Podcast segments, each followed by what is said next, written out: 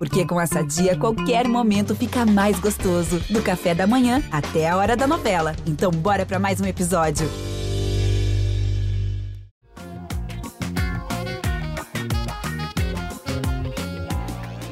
Eles são a cara do rock brasileiro. Misturaram pós-punk com tropicalismo, reggae, MPB, música brega. É uma trajetória que já dura mais de 40 anos e nesse tempo foram várias idas e vindas, altos e baixos. Agora, com certeza dá para dizer que é um desses momentos de alta. Os Titãs decidiram se reunir para uma turnê de reencontro com a formação mais famosa da banda que tinha tocado junta pela última vez há 30 anos, gente. E eles lotaram estádios pelo país e a turnê deu tão certo que eles precisaram estender. Hoje a gente recebe aqui no G1 Ouviu o Paulo Miklos, eterno titã. Ele vai contar sobre esse reencontro e também outras histórias do grupo. Bem-vindo, Paulo. Um prazer receber você aqui. Obrigado pelo convite. Um prazer estar aqui com vocês. Legal, vamos começar. Ó, a gente falou aqui, e é verdade, né? A turnê é um sucesso. Inicialmente foram anunciados 10 shows, que terminaram lá em junho. O público passou de 600 mil pessoas. E aí, em outubro, começa uma segunda parte dessa turnê com mais 15 apresentações. Essa segunda parte, ela já era planejada ou vocês acabaram tendo que decidir por ela? Não, existia essa possibilidade, né? Mas era uma coisa assim, a gente não sabia a dimensão que a coisa ia tomar. E foi uma surpresa maravilhosa para todos nós, né? Perceber que como o público abraçou essa e, e, e veio assim com, enchendo os estádios, foi uma coisa assim, um delírio, né? Uma coisa maravilhosa. E aí a gente então falou, olha, vamos, a gente tem essa possibilidade de estender para o segundo semestre, né? Então vamos fazer até o dia 23 de dezembro. Uhum. Seria a nossa última data, o, o, o último show mesmo. E para o ano que vem a gente já volta cada um para sua vida. Então a gente está é, deixando bastante claro assim para as pessoas que olha vamos aproveitar agora porque essa reunião esse encontro ele vai acontecer só agora nesse momento. Uhum. vamos lá vamos curtir juntos vamos celebrar. Como é que como é que veio a ideia desse reencontro? Como é que surgiu o projeto? E como é que vocês pensaram nele para colocar na nos estádios na rua né? É interessante Juliane porque uh, a gente está celebrando 40 anos de uma banda de rock né?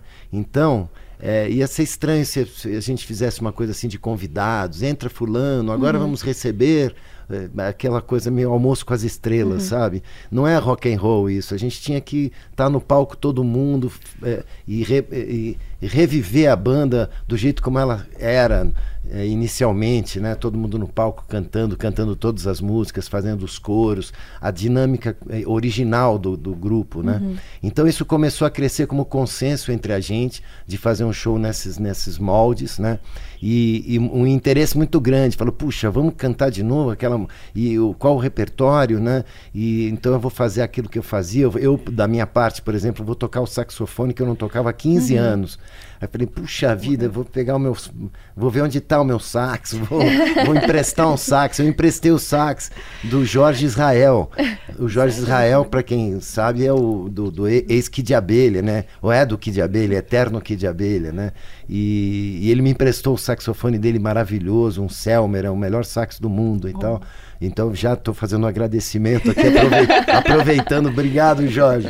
E, mas então cada um, né? Por exemplo, o Nando teve que correr atrás do, do baixo, né? Para fazer todas as músicas e ele tá, tem tocado violão há 20 anos né? Então ele teve que retomar. Cada um teve um, um esforço uhum. especial, uhum. né? Para trazer de volta e reviver aquilo que fazia originalmente no grupo, uhum. né? E isso foi muito estimulante. Todo mundo ficou muito afim de fazer isso.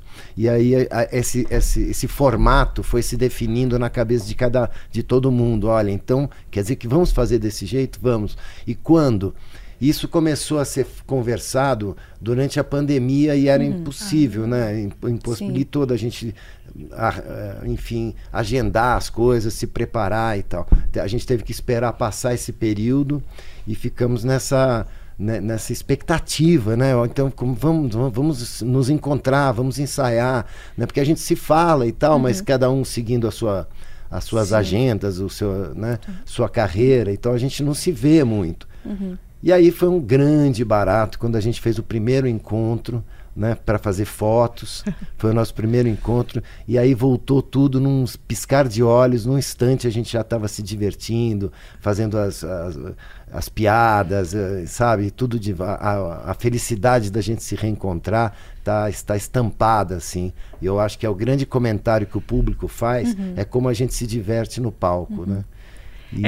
É Fala. Não, eu queria perguntar isso, como é que foi reviver é, é, esse momento no palco, de repente tocando de fato, todo mundo junto, e reviver essas faixas também, né?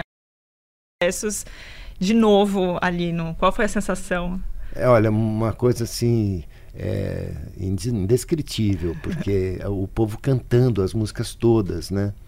E, e, a gente não não está tocando apenas os, os, grandes hits, os singles, os, as músicas de sucesso. A gente está tocando as músicas importantes uhum. dos discos, né? Uhum. Que marcaram bastante. Então tem o Cabeça Dinossauro, que é o, o considerado o nosso disco mais icônico, né? Uhum. E está nas listas dos, dos, dos, discos mais importantes da música popular brasileira e tudo. Então tem canções que desse disco, por exemplo, que a gente toca no show e não são grandes sucessos, uhum. mas são de, da identidade identidade, a identidade do grupo está muito marcada e construída em cima dessas canções, dessas músicas do, de rock, de mais pesadas, as músicas mais ácidas, uhum. né? E tudo isso está representado. Aí tem as músicas românticas, tem as músicas radiofônicas, uhum. né? A gente teve que contemplar todo esse é, esse né? É, é, um, é, uma, é um espectro grande, assim, que, que é bacana para um grupo como a gente, né? que é um grupo diverso uhum. e grande, com muita gente que compõe, que canta, né? são cinco cantores, é uma coisa sui generis, né? uhum. né? Não, tem um, não tem um paralelo na música internacional uh, que, que se, se iguale assim, né, para em termos de comparação, né, uhum. dessa formação. Legal, você falou isso agora, achei interessante. A gente tinha reparado, por exemplo, que algumas baladas que são bem ouvidas, que estão entre as mais ouvidas do grupo, Enquanto Houver Sol, Porque Eu Sei Que é Amor, não entraram. E aí você falou agora, ah, tem músicas que estão ali, que são algumas músicas muito ouvidas que não entraram. Por que, assim? Qual que foi a, o, a decisão de, de deixá-las de fora? Carol, eu acho que é pra, por causa do equilíbrio mesmo, uhum. né? E, e, e, como eu te falei, essas, essas músicas que dão identidade para o grupo, uhum. que são os, os rocks e tal, elas tinham que estar presentes, elas iam construir uhum. esse, esse set list, né? Do uhum. show, assim é, de maneira mais sólida e, e representativa do, da identidade do grupo, né? Uhum. E aí a gente contemplou várias músicas, tem para dizer adeus, tem uhum. epitáfio, tem músicas muito é, de grande sucesso, né? E que tocaram, que foram executadas e tudo mais, né? Tem Cegos do Castelo, né? Tem um momento acústico que é muito gostoso, que é uma é uma é um momento muito especial do show uhum. que, que vem também um pouco trazer esse momento da nossa carreira do acústico que foi um grande sucesso né, é, na nossa trajetória, até o momento que a gente desplugou. E, e mas a gente sempre foi né, um, uma banda elétrica, uhum. né, ácida e assim é uma, uma coisa assim bacana dessa energia toda do rock and roll, né? Isso está no isso tá no palco, está representado, né? E, e, o divertido é ver como a gente isso dá uma energizada na gente, né? Então uhum. a gente está uns moleques no palco assim pulando durante duas, quase mais de duas horas, né? E se divertindo muito, assim, e o público também. A gente vê no público que são gerações que estão ali se divertindo, curtindo juntos, né? É muito legal, dá pra, dá pra ver isso, dá pra perceber isso na dinâmica de vocês. Teve um momento muito bonito que foi a participação da Alice Fromer é, na, no show, a filha do, do Marcelo. Como é que foi a ideia desse encontro, de trazê-la para para apresentação, é, que qual foi, como é que foi a ideia, como é que ela também recebeu. É, foi muito emocionante.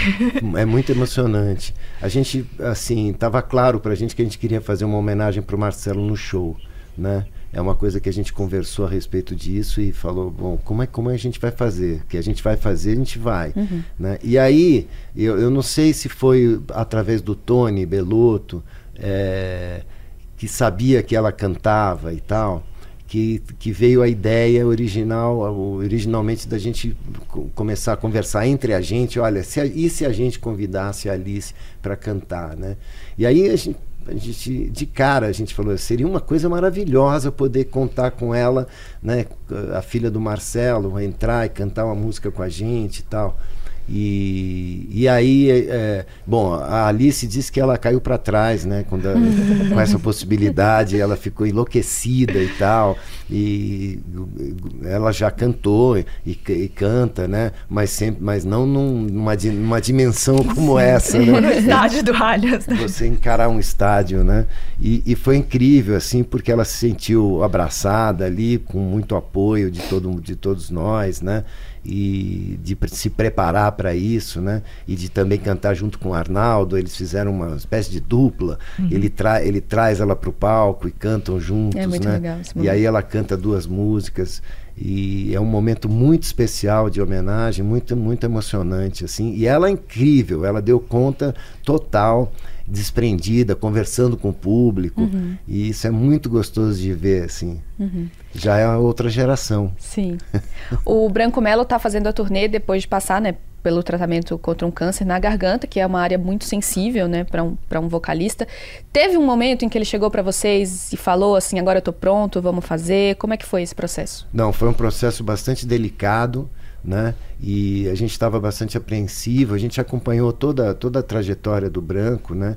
Torcendo muito, enfim, muito próximos e tal.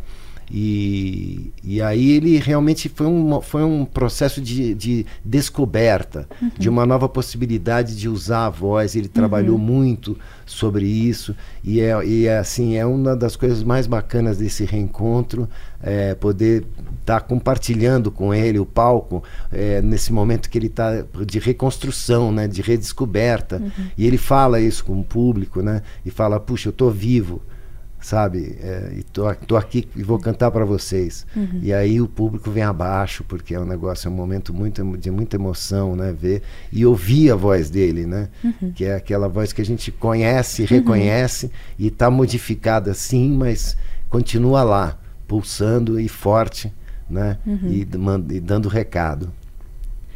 É, como é que agora vocês estão saindo juntos em turnê novamente? É, como é que está o clima nos bastidores, assim, como tem pinto estresse, ainda tem as discussões, como é que é esse... Tá maravilhoso, né? e sempre tem tudo isso junto, né? Tem, porque... Faz parte, Faz né? parte, porque tem as discussões, mas vamos mudar aqui, vamos fazer... As, é, vamos, é, vamos, vamos, qualquer, qualquer detalhe, pequeno detalhe, vamos entrar por aquele lado, vamos... Entendeu? É tudo muito discutido, essa é uma coisa muito divertida da banda, porque a gente tem essa coisa democrática prática que tudo a gente discute e tal. Então, mas tem sido tão. A gente está tão aberto, é, tão disposto, disponível para fazer as coisas, né? Que isso é uma coisa. E a alegria da gente estar tá junto é tamanha, assim, que, que não tem muito estresse para resolver as coisas. A gente resolve tudo em cinco minutos. É só juntar a galera e falar, vamos fazer desse jeito, ou daquele, ou, ou esse tal. Não, ah, vamos fazer assim. Pronto, vamos, ah, vamos lá. Pronto, entendeu? já tem uma alegria, não fica um embate assim, interminável, como já ficou. né? É, essa é uma pergunta até do, do, Mauro Ferreira, nosso colunista de música, já que tá, estamos todos muito disponíveis. Existe a possibilidade de gravar pelo menos uma música inédita? Não, nenhuma possibilidade. Acho que aqui o momento é de celebração uhum. mesmo, e de celebração desse legado que é a, a, obra da gente, né? E é uma coisa assim maravilhosa a gente poder estar junto, revisitando essa obra inteira e vendo, a, inclusive per, perceber a, a, atualidade das músicas, né? Que é algo assustador, que é, que é, é muito muito estranho, uhum. assim. Tem músicas que elas elas parece que são compostas ontem para o Brasil de hoje, uhum. né? E, e, isso, é, isso é muito interessante e é muito bacana, porque também tem uma coisa de longevidade, da, o que prova que elas envelheceram bem, as canções. Né? Elas continuam falando para uma nova geração, elas eram abertas uh, suficientemente, construídas de uma maneira que elas são perenes, elas estão aí e elas continuam e vão continuar falando para um Brasil e querendo questionar por um lado, mas é, construir também uhum. um país melhor, né? Uhum. Eu vi a entrevista de vocês para o Fantástico e eu, um trecho me chamou a atenção, o Tony Belotto falando que o neto dele teve ali uma certa resistência de ir pro show, porque não gosta de rock e ficou preocupado ali com o que, que os amigos dele iam pensar. Você acha que existe mesmo essa desconexão entre os jovens e o rock? Como é que você vê isso? É, o que acho que está acontecendo agora, inclusive com esse show, é justamente o contrário. As pessoas estão enlouquecidas com o rock. Né? Eu tenho, a gente vê na, na, na, imprensa, inclusive, que o rock ele é o terceiro gênero mais ouvido uhum. né?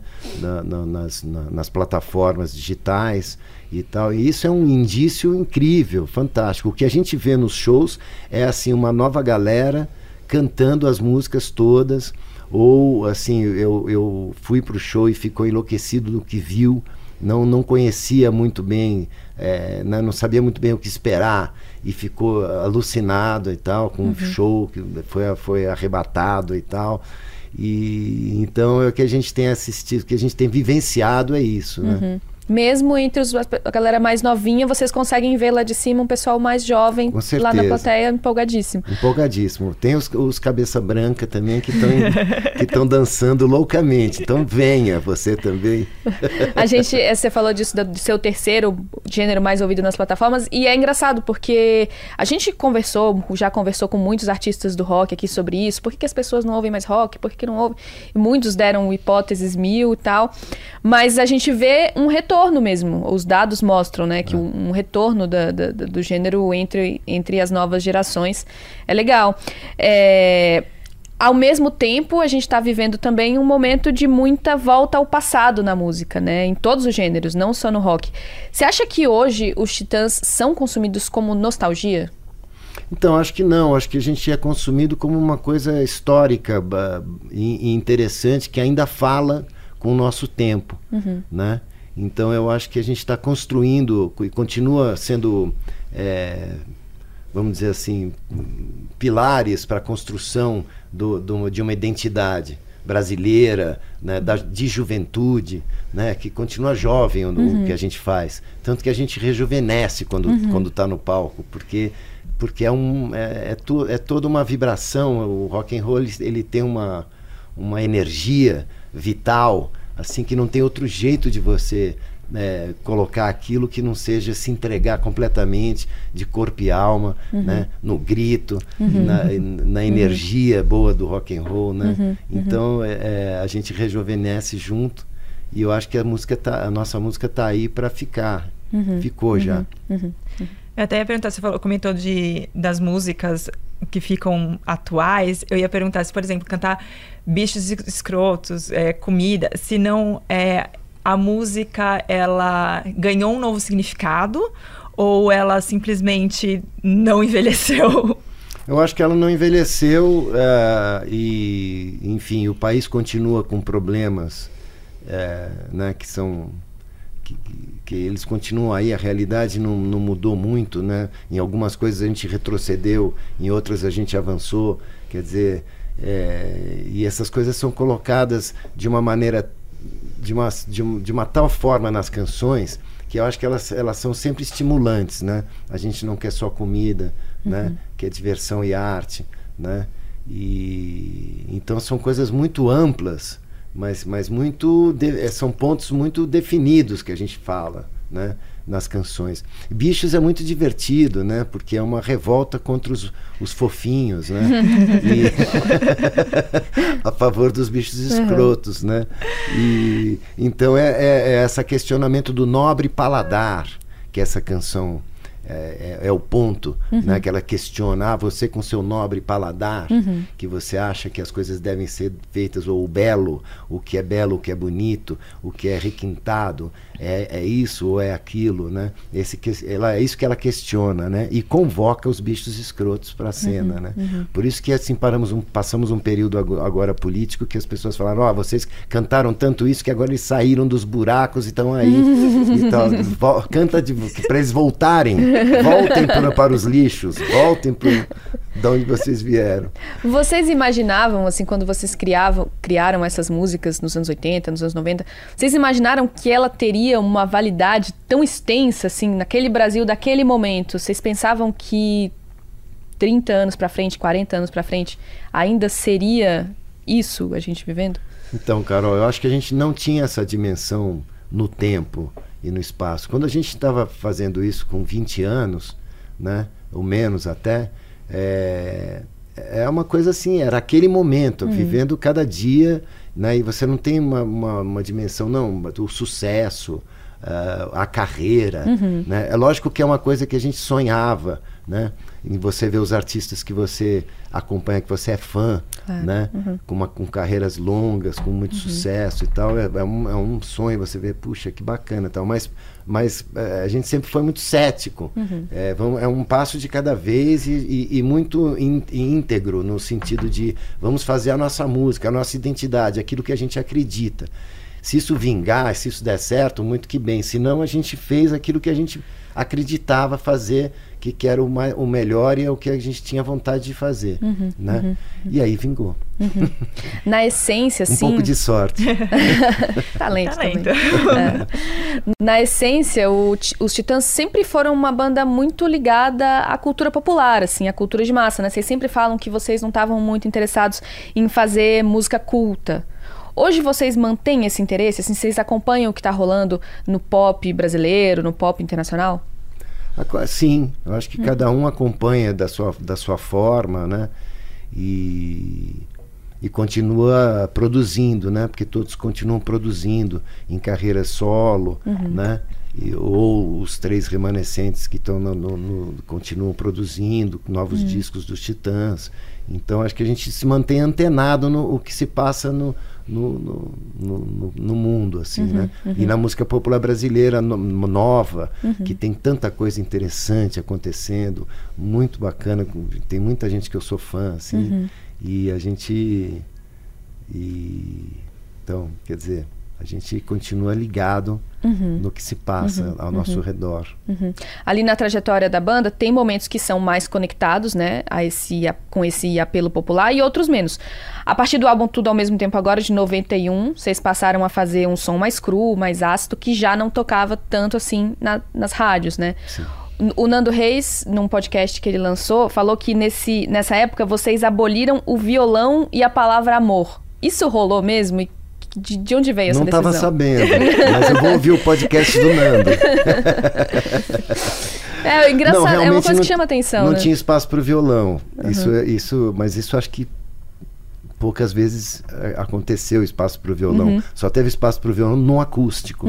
Então a gente abriu realmente espaço para o violão, mas saíram as guitarras, né? Uhum. Ou, a- ou a guitarra esteve presente no volume 2, já tem a guitarra, já tem um misto e tal, né?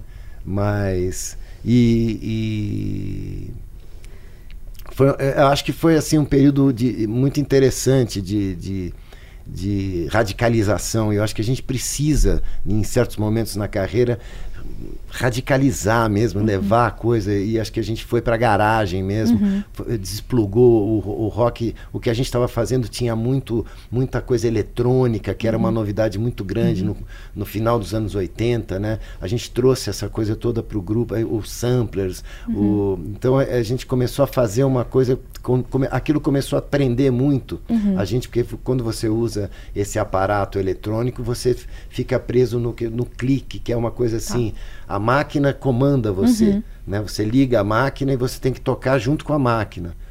É legal, é interessante, é, mas chegou uma hora que falou: chega, vamos tocar só nós. E a gente desligou a máquina, e é um momento de radicalização de, de- de- da, da banda, né? E, e a gente é, chama esse momento de, do rock mais garagem, que a gente, assim, tudo tocando mesmo só a banda. né? Esse momento deixou ali, é, vocês ficaram um pouquinho sem, sem tocar nas rádios. Você sentiu que teve uma queda ali na popularidade do Titãs? Sim, com certeza, isso acontece, né? E, e a gente sabe que essa popularidade, ela tem picos, Tá. né? Ela acontece de repente, tal. E isso não tem necessariamente a ver com o, o contato que você tem com o seu público. Existe uma. Um, as pessoas que realmente acompanham o teu trabalho, elas acompanham todo esse movimento. É um, é um organismo vivo, uma banda. Então a gente tem momentos de radicalização, tem momentos que a palavra amor não aparece mais, né? Mas por que, que eles não estão amando mais? então você tem que ter paciência com o seu artista predileto e falar, uma hora ele vai se abrir de novo e vai, vai voltar a amar. Né? Qual que foi o estalo que fez vocês voltarem a fazer um som mais pop ali a partir do domingo de, de 95? É, eu acho que assim, é uma necessidade mesmo, como eu te falei, né? É, e, e, também porque a gente, quando, quando, quando a gente é, faz projetos, né? A gente se reúne e fala, não, agora vamos, vamos, vamos dar vazão a esse, a esse lado aqui, vamos radicalizar, vamos fechar nessas músicas mais rock and roll. Ah, que ótimo. Você continua produzindo outras coisas, uhum. né? Produzindo músicas e, e, aí essas músicas elas não, não cabem elas não, não cabem nesse repertório uhum. então é óbvio que um passado esse momento tem uma série de tem toda uma produção que você fala olha tem músicas fantásticas aqui a gente não estava conseguindo dar é, tocar essas músicas é, mas é música romântica tem uma que é romântica tem outra uhum. que fala sobre sei lá o que tal ah aí muda e aí a gente uhum. acaba é, tem uma música que fala sobre o domingo sobre o dia domingo é Tá bom. Então, deixa eu ver como é que é. e aí a música que dá, dá nome ao, ao disco, uhum, né? Uhum. Então é, as coisas são um pouco assim, uma dinâmica de, de, de, de de tensionar e distensionar. E, e, e tava todo mundo sempre na mesma vibe, assim, meio que indo pro mesmo caminho? Ou, Não. ou rolava uma, umas divergências? Rola umas divergências, né? E, e acho que a, ma a maioria puxa uhum. você para o outro lado e aí você, aí você se, se adequa. É uma coisa também que te inspira a responder um estímulo. Uhum. Não, tô todo mundo querendo fazer uma coisa mais rock and roll, mais ácida, desliga o negócio do eletrônico, vamos fazer. Então, ah, é, então eu vou começar a pensar em coisas e compor também. Então, então tem essa tem essa essa música, a parte instrumental, a gente vai fazer uma letra, vamos pensar juntos uma, uma, uma ideia de música e tudo mais. Aí Aí, aí acaba todo mundo sendo é, abduzido né, por, uhum. por, uma nova ideia, uma nova uhum. coisa que está crescendo, assim, de, de percepção, de olha, o caminho está indo por aqui, esse uhum. novo trabalho e tal. Vamos uhum. todos mergulhar nesse, nesse sentido, entendeu? Nesse Às período. vezes tem um que fica órfão, tal, uhum. e normal. Na uhum. próxima virada você entra de novo. Ele é contemplado. É. é. que nesse período também tiveram ali algumas carreiras solos, né? Vocês é, em paralelo também ao Titãs. Sim. Como, isso acabou gerou algum incômodo? Como é que foi esse? Ah, não, isso aqui é Titãs, isso aqui sou eu como artista. Eu acho que isso justamente foi o que de, deu vazão né, ao que eu estava te falando é. antes, quer dizer, uma, um, uma produção que estava distante do, daquilo que estava rolando naquele momento na banda, você podia, você, né, cada um pôde colocar isso de uma outra forma. Uhum. Então eu, por exemplo, fiz um disco em 94 que eu produzi praticamente tudo, eu, eu, todas as músicas e letras são minhas e tal. E, e, no, e no disco seguinte foi, foi Vou Ser Feliz e Já Volto, uhum. que, que, era um, que era uma brincadeira, uhum. né? que não era exatamente é, voltada para a banda, que eu não estava uhum. falando que eu vou ali ser feliz e já volto, né? mas para a vida em si era um negócio assim. É, mas eu, eu achei divertido colocar esse título porque ele é instigante. Ele, ele... Como é que foi para você, Paulo, quando você lançou seu primeiro projeto solo? Rolou um estranhamento assim ou já era uma coisa que você queria muito fazer? Era uma coisa que eu queria fazer né? E como eu te falei, tinha, tem essa produção que a gente, né, paralelo, uhum. que são músicas que não se encaixam no, naquele momento específico da banda, né? E no momento específico da banda era o Titanomaquia. Uhum. Então, que, que era esse momento que a gente está falando mais ácido. Mais cru, né? Mais uhum. cru, né? Mais distante, assim, de uma sonoridade, é, enfim, da, da MPB, do, do, do essas referências que são muito de cada um de nós também. Uhum. Né? Então eu fiz um disco totalmente acústico. Né? Só de canções também. Uhum. E tem muito da, da, minha, da minha influência da música popular brasileira. Né? Nesse, e eu compus tudo no violão e tudo. Então tem. É, é, muito, muito bacana, assim, é um disco muito legal e muito autoral, uhum. em, em excelente, é, é, completamente autoral, quer dizer, eu até eu sou inclusive produtor, uhum, né? Uhum. Esse primeiro disco. Depois desse eu fiz mais dois, é, ainda paralelos à banda, né? Uhum. O, o Vou Ser Feliz e Já Volto. Uhum. E depois Não, é só, foi só mais um. Uhum, Depois eu já tinha saído. Seguindo aqui na linha do tempo da trajetória dos Titãs, depois do domingo veio o acústico, né, de 97, Sim. que é um enorme sucesso, um, um tamanho sucesso que boa parte do público considera essa, esse talvez o período mais relevante dos Titãs. Nesse podcast que eu te falei, o Nando falou que discorda, que ele para ele o período mais relevante é ali os, prime- os primeiros 10 Que anos. bom que tem esse podcast do Nando. Ele fala que considera o período mais relevante os primeiros 10 anos com o Arnaldo. Pra você, qual que é o período mais relevante? Hum. Eu acho que o Titãs? acústico é, um- é uma releitura desses primeiros 10 anos. O Nando tem razão. Né? O repertório. É, é, na verdade, olha só, agora nós estamos comemorando 40 anos com essa excursão, né? Que está um sucesso incrível. E- e- o, acústico foi a comemoração de 15 anos da banda. Então foi um projeto especial de aniversário também, né? E, ele, e quais são as músicas que estão nesse repertório? As músicas desses primeiros 15 anos, né? Que estão contempladas ali. E grandes sucessos, na verdade, o, o- por exemplo, um sucesso como Pra Dizer Adeus é uma música do primeiro dia, do segundo disco. Ela, é, Pra Dizer Adeus está no segundo disco e ela foi re- rearranjada para o acústico e estourou nas rádios e tudo mais. Foi um grande sucesso, né? Então o Nando tem razão. Vou ouvir o podcast dele. É legal, vale a pena. A gente ouviu pra, né, pra estudar, pra entrevista, porque ele conta bastante coisa do início de vocês, da, Todos de toda a podres, trajetória, né? da parte da coisa. nem tantos, nem tantos. Depois dá uma olhada. Mas uma coisa assim que eu, eu tenho muita curiosidade sobre o, o início da banda, vocês eram amigos de adolescente, assim, de adolescência. Eu queria saber um pouco como é que como é que era esse, esses, como é que foram esses primeiros anos assim? Como é que vocês se juntaram e falaram assim, ah, vamos fazer isso? Como é que foi uma primeira turnê comparando a, tipo essa essa essa agora turnê? É, como é que foi esse Bom, é, é assim, nós nos aproximamos por causa da música, né?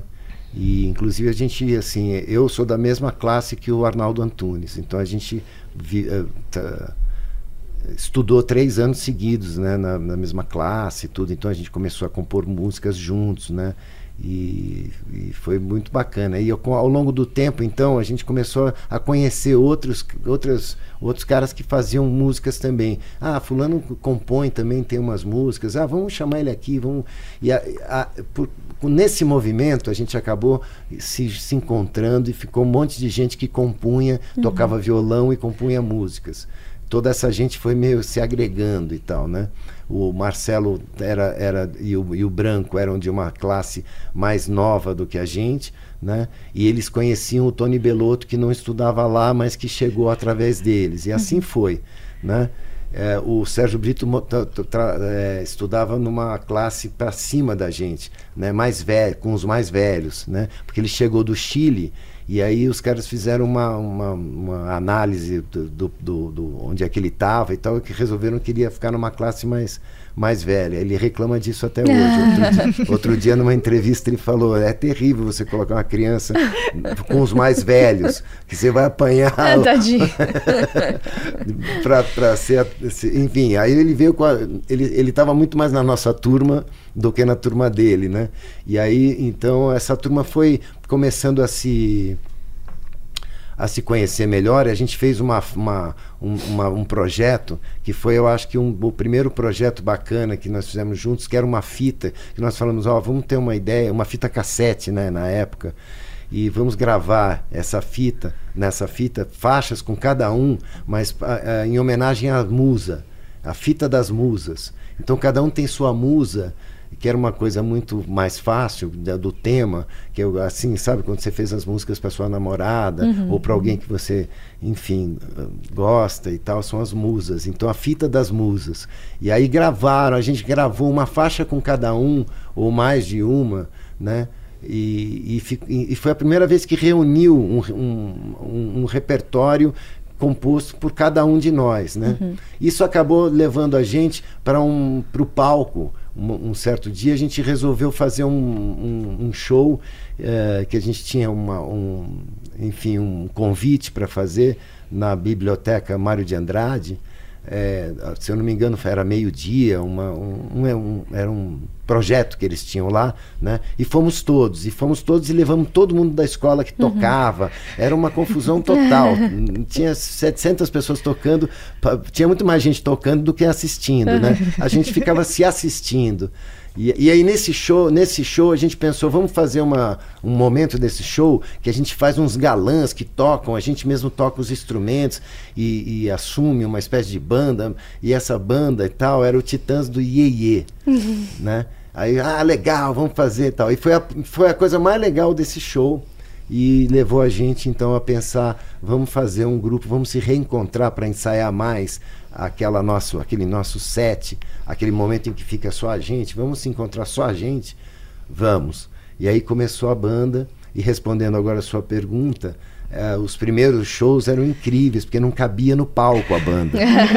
os palcos eram pequenininhos, tinha que encaixar uma, uma mesa para prolongar o palco, porque ficava de gente para fora, o guitarrista pisando. Me lembro do Marcelo Fromer pisando numa mesa, porque ele não cabia no, no palquinho e os sete no palco, né? os oito né? no palco.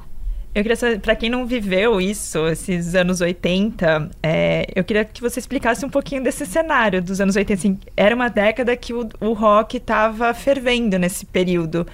É, como é que o Titãs aparece? Assim, o que, que era de diferente? Primeiro, isso, número de integrantes na, Sim, na, é. na, na, banda, que já era uma coisa fora do, do comum. Como é que era esse como é que foi esse momento? Esse primeiro momento foi muito foi divertido demais. Quer dizer, a gente tinha. A gente era bem estranho, né? É, e pulava para e tinha uns cortes de cabelo e a gente tomou muito uns cuidados a gente era criativo inclusive a gente se preparou para ir para a televisão e a televisão era o grande grande vitrine né o que aparecia na televisão come, começava a fazer parte do, do, do, do, se você não fosse na TV você não, você não existia né? Então, para existir, você tinha que ir à televisão e se apresentar nos programas de playback, que era uma coisa que você só tocava a música e você fingia que cantava e a música tocando ou fingia que tocava. Né? E aí a gente resolveu fazer coreografias, inventar umas coreografias e também vestir um figurino. Porque a gente falou: olha, a gente entra num, num, num, num programa de TV que tem um sujeito varrendo, um monte de, de, de, de gente dançando, né? é, outro jogando bacalhau, o outro não sei o que. O palco é lotado de gente. Se a gente entrar mais oito, e as pessoas falam, quem é a banda? Né? Então vamos, vamos fazer um, um figurino que de, identifique. Quando entrar o grupo, você fala assim, olha lá o grupo, né? E aí foi muito bacana, assim, porque era. Isso foi tudo antes dos menudos, hein? A gente arrasava nas coreografias. Né? Isso está muito evidente esse período todo no, no, no, documentário feito pelo Branco Melo uhum. e Oscar Rodrigues Alves. Uhum. A Vida Até Parece uma Festa. Uhum. É um documentário que você pode assistir e vai ver todas essas cenas dos programas todos do início. É muito bacana a nossa coreografia. A gente é bailarino. Olha... no show rolou também esse. Rola, toda hora rola, porque a gente continua pulando no palco, assim, e, e a gente agora está inventando novas novas coreografias acontecem no show, no show, porque a gente fica dançando juntos e se divertindo, no, no, quase que não dá tempo, porque a gente fica tanto se divertindo, rindo um do outro e tal, que a gente acaba e aí tem proposta de, de, de o sujeito faz um movimento, você faz um outro, e aí daqui a pouco você já está fazendo junto e tal. Então é muito bacana. Acho que isso continua acontecendo. É. Daqui a pouco vai rolar o TikTok. É, já. Não, a gente está totalmente TikTok. Naquela época, tem muita gente assistindo a gente que não, deve, não era nem nascido nessa época. Como que era o rock na indústria da música? Assim, a, as portas da indústria estavam abertas para novas bandas de rock? Como era bater nas gravadoras? Assim, qual, qual que era a receptividade do mercado para quem fazia é, um som rock? Olha, daquela aquele momento realmente a gente a gente teve uma um, foi, foi muito interessante, foi muito bacana porque existiu realmente uma, uma um interesse, né? de ver o que estava acontecendo. E tinha, a gente sabia que tinha os olheiros, né? O Pena Smith, uhum. que é o sujeito que eu fez, produziu o nosso primeiro disco, e é um cara fabuloso, que tem essa coisa de, de ir a campo, de assistir nessas casas, como eu estava te falando, aquele lugar que a gente estava tocando com com o pessoal para fora do palco uhum. e tudo, ir até lá, uhum. assistir, ver o que é o, o que é a banda, do, né? como é o repertório da, de cada banda e tal. O Pena é responsável pelo Ira também, pelo Traje a Rigor. Uhum. Lá aqui em São Paulo ele levou para a Warner da época, uma grava, grande gravadora, né? O, várias bandas que foram lançadas pela, pela gravadora grande e tudo. Então isso foi fundamental para uma cena, levou essa cena do rock naquele momento para grandes gravadoras que levou para a televisão e que deu uhum. chance para a gente eh, chegar ao rádio e tudo mais, né? Agora, com certeza isso foi uma coisa pavimentada aos poucos, né? Uhum. Então, por exemplo, uma, uma, Blitz é muito responsável por, por, por abrir isso, botar um pé na porta e fazer sucesso no rádio com uma, uma banda de rock. Puxa, tal, né? E a gente ouvia a Blitz falava, tá vendo? Dá para fazer uma banda, uhum. né? E, e, eu, e eu já eu que já conheci o Evandro desde o Trate-me Leão, né? Do, do Asdrubal, uhum. trouxe o trombone, que era o grupo de teatro dele, né? E, e já era fã, né? E então, quer dizer, eu acho que foi um período muito eh, bacana e percussor de toda essa de tudo isso que aconteceu uhum, depois uhum. mas realmente a gente teve esse momento é, importante de da, das gravadoras do interesse das gravadoras né, esse movimento assim com, com o que acontecia com essa cena importante que aconteceu por isso uhum. tantas bandas e tanta gente talentosa uhum, uhum. vocês começaram muito jovens e como você contou agora vocês viveram o sonho de viver de música junto com os amigos, viajando e ganhar dinheiro com isso. E dá para ver que vocês se divertiam muito e gostavam muito do sucesso, né, da fama. Você acha que em algum momento vocês chegaram a ficar deslumbrados com o sucesso? Isso levou a alguma decisão errada em algum momento? Não, vários momentos. Conta pra gente. Por exemplo, esse momento agora eu estou deslumbrado.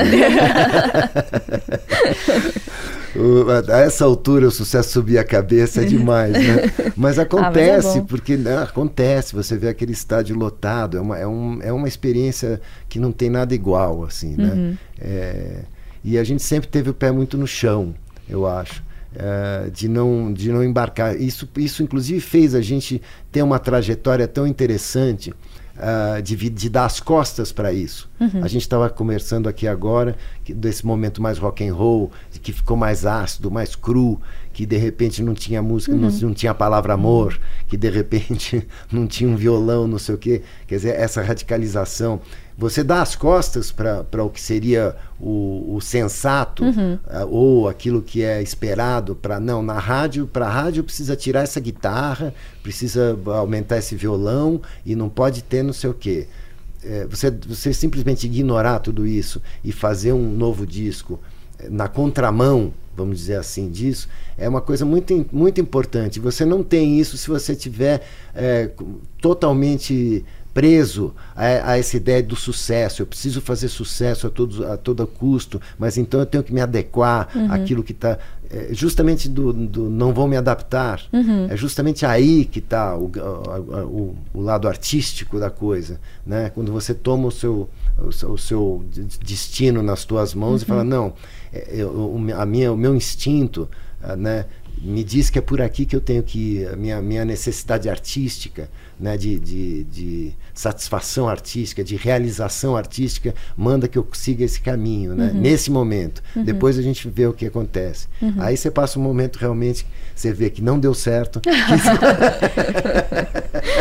acontece. Ou não deu tão certo. Mas o importante é arriscar, né? É, exatamente. nesse, nesse meio tempo também, vocês acabaram tendo um histórico com drogas e álcool. Vários, vários dos integrantes falam abertamente sobre Sim. isso. Que impacto as drogas e o álcool tiveram nos Titãs? Ah, eu acho que o impacto da saúde mental e física, né? Eu acho que esse, esse é o grande impacto. É, e também das relações, né?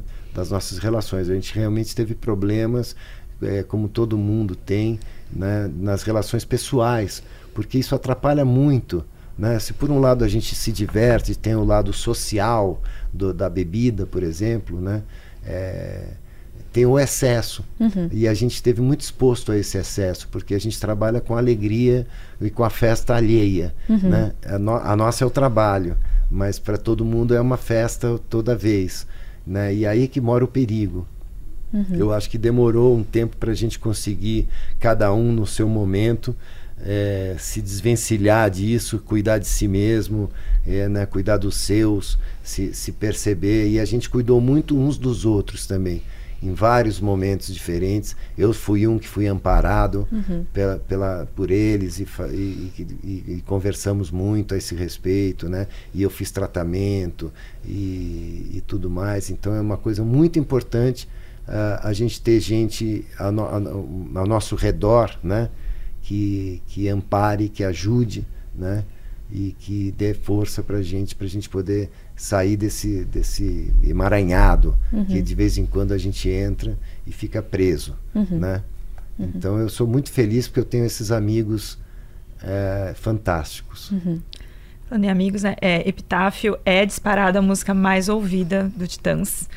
É, existe talvez algum incômodo por ser Epitáfio e não uma música mais rock and roll. Mas... Não, acho completamente compreensível, né? Porque é uma música melódica, é, que tem um refrão. É, então eu acho que a gente sabe que essas coisas elas são muito muito palatáveis, né? Elas, elas são é, elas têm tudo para a gente gostar, né? Você sabe que a música mais executada no rádio é, é, é preciso saber viver, uhum. né? Por exemplo. Uhum. Que, e, e, isso é, é, fantástico, né? E é uma música do Erasmo e do, do Roberto, né? E, e é, uma, uma, é um grande sucesso, é um barato, é uma música que o, o, Roberto nem cantava. Né? E porque a gente inventou de cantar, entrou no, voltou para o repertório do rei. Isso, é, isso, é, isso não é qualquer coisa. Né? Claro. Na época do lançamento, o Epitáfio acabou, acabou sendo muito associada à morte do Fromer em 2001 pela letra que fala né, sobre aproveitar a vida enquanto é tempo. Muita gente viu como uma homenagem, só que ela foi feita antes, né? Foi. O Fromer até ajudou na composição. Em algum momento vocês pensaram em não lançar essa música ou em não trabalhar essa música para evitar essa associação? Não, ao contrário. Eu acho que a gente talvez não tenha. Eh, acho que talvez é, não, não pintou nem assim a, a percepção de que essa música ia ter uma ligação tão direta, uhum. né? Por ingenuidade, talvez, uhum. nossa, porque é óbvio que ela tem, porque o, o tema justamente uhum. é, sobre, é, é, esse, né? Então, então não, então quer dizer, a gente lançou, o disco estava completamente pronto e a gente teve um cuidado muito especial assim em relação ao repertório e ao projeto desse disco que é, que é a, a melhor banda de todos os tempos da última semana uhum. esse é o título do disco né? E é o último que nós fizemos com, com o Marcelo. E o acidente do Marcelo aconteceu na véspera da gente viajar para o Rio de Janeiro com, com o, o estúdio já pronto para a gente gravar esse disco. Então o disco estava todo completamente a ideia do disco estava inteira fechada. Uhum. Né? E a gente teve o cuidado de falar assim: a gente não vai mudar nada, a gente vai fazer aquilo que a gente planejou uhum. fazer, porque o impacto foi tão grande e que a gente não sabia mais o que a gente ia fazer da vida. É, vocês não deviam nem ter cabeça para mudar não, aquela altura, e, né? E aí a gente falou assim: olha, a melhor coisa que a gente pode fazer é se unir e gravar esse disco, que é o disco que ele tava, queria gravar com a gente, e isso vai dar força para a gente e, e e acho que a grande homenagem que a gente vai poder fazer por ele é gravar exatamente aquilo que ele, que ele planejou junto com a gente, que ele criou, todas as músicas que ele compôs junto com a gente, os arranjos uhum.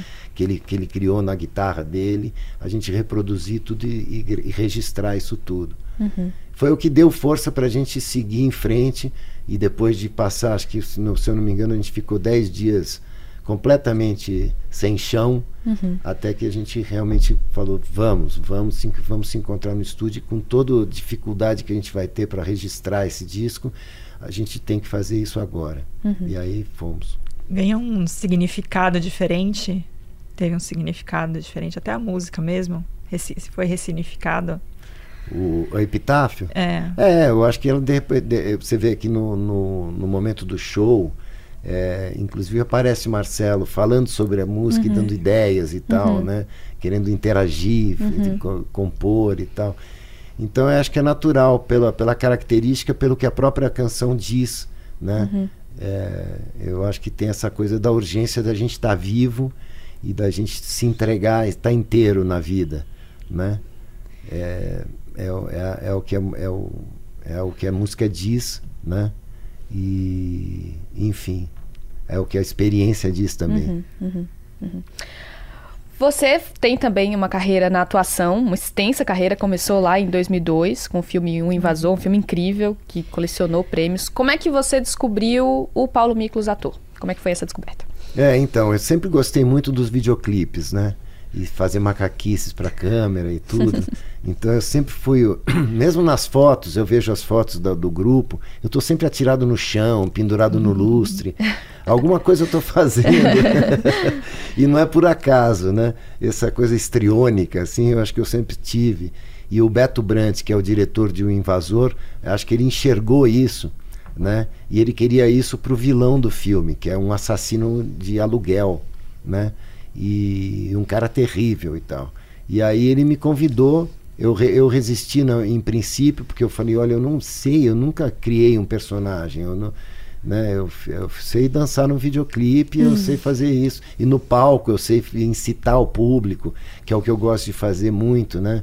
É, mas, mas no cinema, não, você vai, você vai, vai dar tudo certo, você sabe fazer, você vai ver só. E aí eu fui, e aí realmente eu fui, fui picado pelo bichinho da, da sétima arte, assim, porque é uma coisa maravilhosa. É, é, é, e eu me descobri assim, descortinou um, um, um, universo assim, um horizonte novo artístico assim para explorar, uhum. né? E aí nunca mais eu parei. Cada, cada trabalho é uma, é uma nova descoberta, é uma coisa totalmente diferente. E atuar é, uma, é, um, é um privilégio. E você foi de vilão de carrossel a novela Sim. na Globo. E o mais divertido é isso, é você poder variar, né? Você fazer personagens completamente diferentes, né? Isso é tão, é tão bacana. Você pode fazer o vilão, você pode fazer o mocinho, você pode fazer um, enfim, o padre, é o Carola que eu fiz na, na novela, né? No Sétimo Guardião, né? E agora eu vou fazer a Dona Irã Barbosa. Uhum. Então é muito bacana. É, é, são, são, são possibilidades infinitas, né? Como é que é esse seu trabalho de composição dos personagens também? E você fez também teatro e como é que e qual é a diferença do palco é, Titãs e, e para você, né, na, quando você vai compor? Qual que é essa como é que você encara esse trabalho, essa preparação? Não, é, olha, é uma experiência muito vertiginosa, assim, porque você entrar no palco e não ter um instrumento e não ter a música pra, pra, como um escudo para te amparar e eu, aquele silêncio e você tem a história para contar e você é o instrumento, né? E, e, a história é o teu refrão, é a música que você vai cantar, né? E, e, e aí você sentir o clima dilatando o, o, o silêncio, né? para preencher aquele silêncio e, e, a, e a, o entendimento, como você faz, forma o entendimento do público, prestando atenção em você para você contar aquela história é uma coisa assim fabulosa, é uma coisa totalmente diferente, é um outro universo e, e ao mesmo tempo é a base de tudo. É a base de estar no palco, é, mesma, é a mesma situação, é o palco, é o público, né? É você com uma história para contar, é, mas, mas é, enfim, é uma coisa, uma experiência assim é, que, que te transforma. Você ficou mais nervoso na sua estreia no teatro ou na sua estreia nos palcos? Eu fiquei mais no... nervoso na, história do, na estreia do teatro. eu pensava comigo, quando eu dava o terceiro sinal, eu pensava, mas por que, que eu estou aqui? O que, que eu estou fazendo? Por que, que eu vim parar aqui? O que, que eu estou fazendo aqui? mas deve ser uma coisa, uma sensação muito estimulante, né? É Criativamente. Muito, muito, é muito bacana. Porque é muito humano, né? O teatro é um negócio transformador mesmo e, e naquele momento a gente está respirando juntos. Uhum. É, é, uma, é a vida, assim, não tem, não, não tem outra matéria. Lógico que você pode ter um monte de, de, de, de coisas, de objetos, de, e hoje de tecnologia no palco, inclusive, né? uhum. né? Mas, mas é muito artesanal tudo uhum. né, no teatro. E eu tô louco para voltar a fazer teatro. Fala um pouquinho desse teu novo projeto, o filme do Adoniran Barbosa. O Adoniran Barbosa, é, é, é, o filme vai ser é, Saudosa Maloca. Uhum. É do Pedro Serrano, o diretor, que teve essa ideia deliciosa de juntar os personagens das músicas do, do Adoniran tomam vida. Né? Então, por exemplo, eh, na música Saudosa Maloca tem o Joque e o Mato Grosso. Né? E o Joque e o Mato Grosso são os meus companheiros de, de maloca quando, enquanto eu estou contando a história como Adoniran Barbosa. E, e aí, aí tem a tem a, a moça que foi atropelada, tem o Arnesto que convidou a turma para o samba e não apareceu, chegou lá ele não estava, né? tem o samba em que, que, que, que a- tem o bar onde se encontram todo mundo e ele aí foi isso foi se desenvolvendo né com, com todos esses personagens e está muito gostoso porque tem justa- justamente as histórias das canções Muito legal. e um pouco da- de, de biografia do Adoniran também tem, né, da ida dele ao rádio, a tentativa dele ser cantor de rádio, que ele queria ser. Né, e ele foi um grande sucesso, né, como charutinho, como humorista, né, é, no, num programa que, de humor que, que foi muito de muito sucesso em São Paulo, no interior. Ele viajava, fazia excu- excursões e tudo mais, né? E, e depois ele criou esse personagem, o Adoniran Barbosa. O João Rubinato, que é o nome do, do, do Adoniran, né? ele criou a- o Adoniran, esse, esse personagem. Então ele mesmo é um cara que criou um personagem. né? Então você faz o personagem que ele criou, esse personagem que ele é e tal, e conta essa história. Já tem previsão de estreia? Olha, é esse final de. de- Deve vir na Mostra de São Paulo a, a, a, a estreia tal, e, o- e o ano que vem nos cinemas. Mas nós vamos fazer bastante barulho para divulgar. Legal. Então vai ser meio que ao mesmo tempo, né? A segunda parte da turnê e a promoção do filme ali. Vai ser um pouco ao mesmo tempo que o filme vai ser lançado em- na Mostra e talvez provavelmente no Festival do Rio. Então os festivais acontecem simultaneamente. Agora, agora no meio da, do, da, da- do- do- da, da batalha agora do- dos, dos Alien Parks, dos, dos aliens, né? É, eu, eu lancei o Homem Cordial, né? E aqui em São Paulo. Então, é assim, é, é essa vida que eu tô pedi, que eu pedi a Deus. assim, Você ganhou um tudo ao mesmo prêmio até, tempo. né? Você ganhou, chegou a ganhar um prêmio com ele de melhor ator. Ganhei. No Homem Cordial eu ganhei o Kikito, Kikito. É, lá em Gramado. Então é um filme muito bacana, assim. Ele tá na Globoplay, então você pode assistir. Recomendo. O Homem Cordial do Iberê Carvalho, é o diretor. O que você gosta, então, de viver de rotina, assim, é essa rotina sem, sem Sim. pausa. Sim, sim. É isso, eu gosto, eu gosto. Eu, eu acho que. E, e dá tempo de fazer tudo, né? É muito gostoso. Também tem um disco ao vivo que eu gravei agora no Blue Note, que é uma casa aqui em São Paulo, e que eu vou lançar no começo do ano também. Depois que terminar a excursão, vem um disco ao vivo aí. Legal, cheio de projetos. Paulo, a conversa tá incrível. Gostoso mas demais. Foi ótimo. Mas tá acabando o nosso tempo. Super obrigada. Foi maravilhoso bater esse agradeço, papo com gente. você. Delícia. Obrigada pela- E venham aos shows, a gente vai estar aí pelo país inteiro rodando. Vai ser muito bacana. Com certeza. Pra quem quiser rever a conversa, o G1 Ouviu vai ficar disponível no G1, no YouTube, no TikTok. Indica pros amigos, quiser rever alguma parte também. É isso. Daqui a pouco a gente tá de volta. Até mais. Até mais. Até mais.